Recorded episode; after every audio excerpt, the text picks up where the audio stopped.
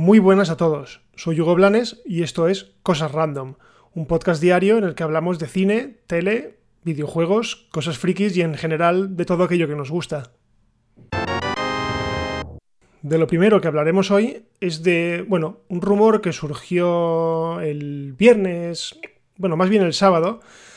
Eh, yo no le di cierto valor al principio, pero sí que es verdad que a medida que pasaba el tiempo se iban sumando más y más medios y pese que no hay confirmación oficial, bueno, pues parece que está cantado. Y es que la actriz Rosario Dawson parece que ha fichado por The Mandalorian para interpretar nada más y nada menos que a Ahsoka Tano. Rosario Dawson eh, es muy conocida entre los fans de Marvel, sobre todo los de fans de Marvel en Netflix, porque interpreta a la enfermera Claire Temple en casi todas las series de superhéroes de Netflix. Y además también como apunte, pues es la actriz que pone voz a Barbara Gordon en la última película de Lego de Lego Batman. La verdad es que de confirmarse es una buenísima noticia porque ella misma es muy fan de, Star Wars. Ha manifestado en muchas ocasiones que le encantaría interpretar a un personaje y en concreto que le gustaría interpretar a ese personaje. Así que vamos, perfectísimo. Para quien no lo sepa, eh, Ahsoka Tano es un personaje que nació en la serie de televisión en 3D Las Guerras Clon, de Clone Wars, que es una serie que está situada cronológicamente entre los episodios 2 y 3 y en ella, pues Ahsoka Tano era eh, la Padawan o la aprendiz de Jedi de Anakin Skywalker. Es un personaje que por su carisma, por su estética, por su todo, eh, ha trascendido a la serie y se ha convertido en todo un icono dentro del fandom galáctico, del fandom bueno. Yo diría que está a la altura de Rey o incluso más, porque además eh, esto es un poco spoiler, pero bueno, la serie ya hace un año y pico que terminó.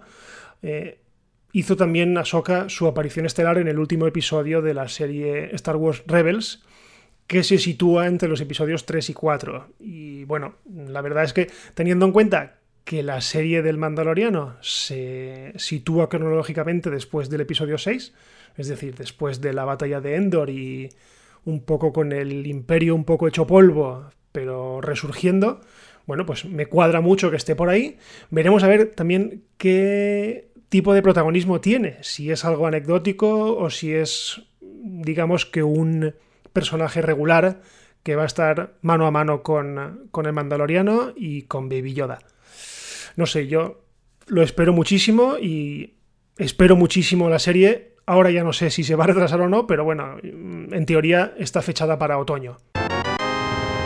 Y seguimos con Disney Plus porque, bueno, mañana es día 24, en teoría mañana desembarca la plataforma en España y en muchos otros países de Europa, menos en Francia, porque resulta que el gobierno francés ha pedido a, Disney en este caso que retrasara el estreno de la plataforma, en concreto creo que al final es hasta el 7 de abril o, no tiene fecha, no lo sé, pero creo que es hasta el 7 de abril, o sea, una semana y pico más tarde, porque, bueno, lo han pedido porque se está generando mucha demanda de, de Internet, estamos todos en casa, eh, estamos viendo cómo pues, todo el mundo está viendo Netflix, viendo HBO, viendo Amazon, es decir, todo.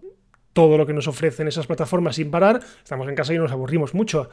Y claro, eso genera caídas eh, que pueden perjudicar pues, a organismos oficiales, que necesitan velocidades de conexión, necesitan, inmediatez y, bueno, la salud, en este caso, estamos en un estado de alarma y lo que sea relacionado con la salud, pues, pues va primero.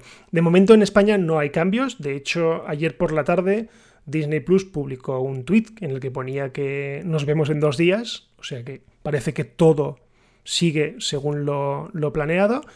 No me extrañaría que mañana dijesen algo, pero bueno, de momento el martes es el día elegido para que llegue Disney Plus.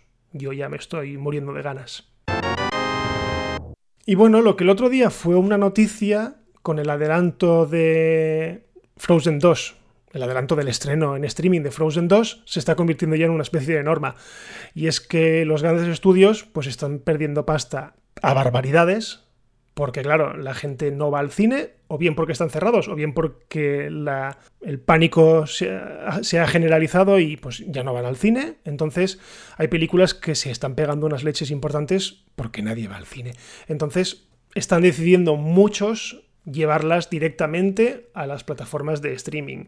De hecho, hace poco se ha sabido que Disney Plus pondrá el día 7 de abril en Disney Plus eh, su última película, la última película de Pixar, la de Onward.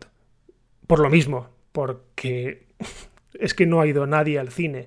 Entre que la película no ha sido un boom y que encima a mitad de su recorrido comercial han empezado a cerrar cines, han empezado a las restricciones de cuarentenas, pues la película digamos que se ha pegado una leche.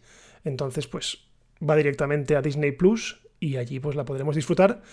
Y ahora la pregunta es la siguiente. Eh, ¿Se estrenarán directamente en plataformas de vídeo bajo demanda películas gordas que están por venir y que tenían su estreno programado para los próximos meses?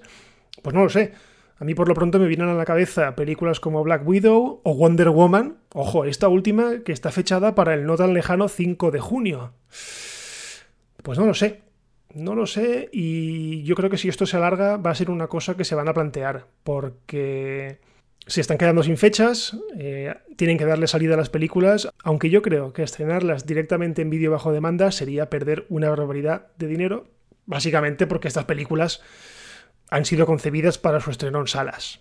Lo mismo Mulan, por ejemplo. O sea, no, no creo que lleguen a ese punto, pero bueno, mm, no sabemos las vueltas que dará la vida y no sabemos qué pasará en las próximas semanas.